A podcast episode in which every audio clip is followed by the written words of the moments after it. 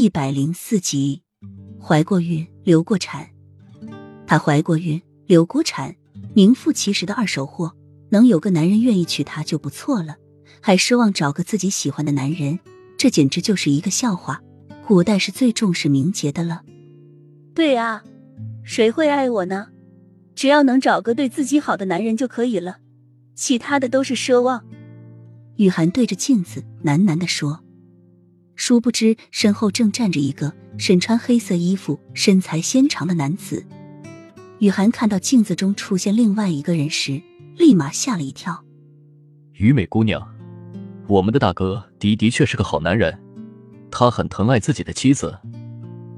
青兰对着转过身来的雨涵戏谑道：“青兰就是那个被称为二哥的男子，他在所有的山匪中算是长得好看的一个了。”皮肤很白，眉梢细长，高挺的鼻子，如女人般小巧的红唇，尤其是在笑的时候很温和，给人一种如沐春风的感觉。而且他也是全寨中最有智慧和计谋的一个。听说他来这个寨子才短短的几天，就从一个普通的土匪跻身到了二当家的位置上，并且没有一个人表示不服的，因为他用自己的智慧和手段证明了他的能力。再加上他平时待人随和亲切，对兄弟有求必应，也从不摆任何架子。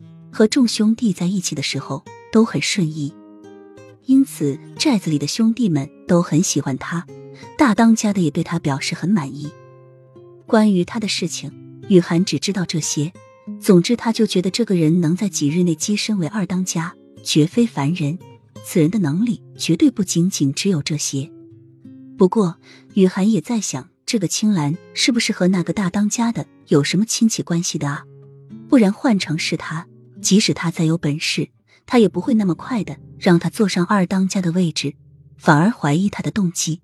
他既然有这样的手段、超人的能力，怎么会留在这一个小小的寨子里做土匪呢？直接疏通关系，让上面的人给个官做做，然后隔三差五的升个官，